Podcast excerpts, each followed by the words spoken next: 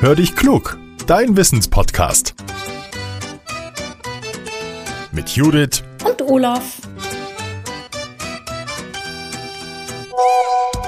Ah, eine Sprachnachricht von Judith. Na, mal hören, was er will. Hallo, mein lieber Olaf. Ah, ich muss dir was erzählen. Ich habe gestern im Stau gestanden und wie es dann immer so ist, ich musste so, so dringend mal aufs Klo. Ja, und dann habe ich mich gefragt, Warum müssen wir eigentlich immer wieder Pipi? Was ist der Grund dafür? Hallo Judith, ja, da haben wir Männer es einfacher, ne? Wir klettern einfach mal über die Leitplanke im Stau und machen dann schnell Pipi.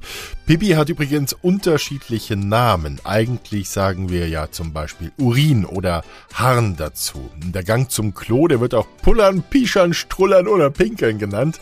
Gemeint ist aber immer das Gleiche. Der Körper muss die Flüssigkeit loswerden, die sich in der Blase angesammelt hat. Oft passiert uns das, wenn es so gar nicht passt. Zum Beispiel, wenn wir in den Urlaub fahren, dann müssen wir oft schon kurz nach dem Start und Mama und Papa sind da nicht begeistert. Oder während der Klassenarbeit ist das wirklich ungünstig und trotzdem kommt das natürlich vor.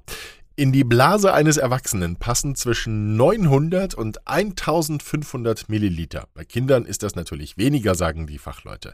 Und ist die Blase gefüllt, dann müssen wir sie entleeren. Wir merken das, wir müssen mal ganz dringend pipi. Pippi hat übrigens nicht immer dieselbe Farbe und mal riecht es, mal riecht es nicht und Experten wissen, warum wir überhaupt immer wieder müssen. Sie sagen, dass Erwachsene 200 bis 400 Milliliter verlieren, wenn sie bullern müssen und Urin besteht fast vollständig aus Wasser. Wenn wir was trinken, dann gelangt es über den Magen und den Darm ins Blut.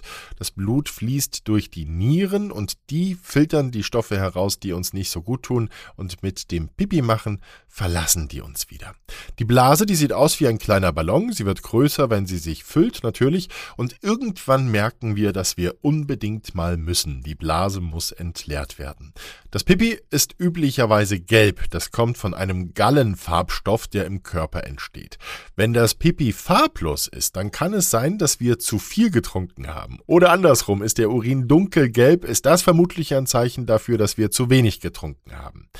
Weil im Pipi auch Bakterien und Keime sind, kann es sein, dass es übel mieft. Normalerweise riecht Pipi aber gar nicht. So, jetzt sind wir wieder alle ein bisschen klüger. Ich muss dringend aufs Klo. Wenn ihr eine Frage für uns habt, dann nehmt sie bitte als Sprachmemo auf und schickt sie an hallo at podcast-factory.de. Bitte verratet uns auch, wie ihr heißt, wie alt ihr seid und wo ihr wohnt. Teilt unseren Podcast gerne, auch wenn er euch gefällt. Und lasst uns eine gute Bewertung da. Und ganz wichtig, hört auch mal in unseren neuen Podcast rein. Der heißt Erst saugen, dann wischen und verrät euch, wie ihr die Bude wieder auf Hochglanz bringt. Kombiniert mit ganz, ganz viel Spaß. So, jetzt sage ich Tschüss und bis zum nächsten Mal. Euer Olaf.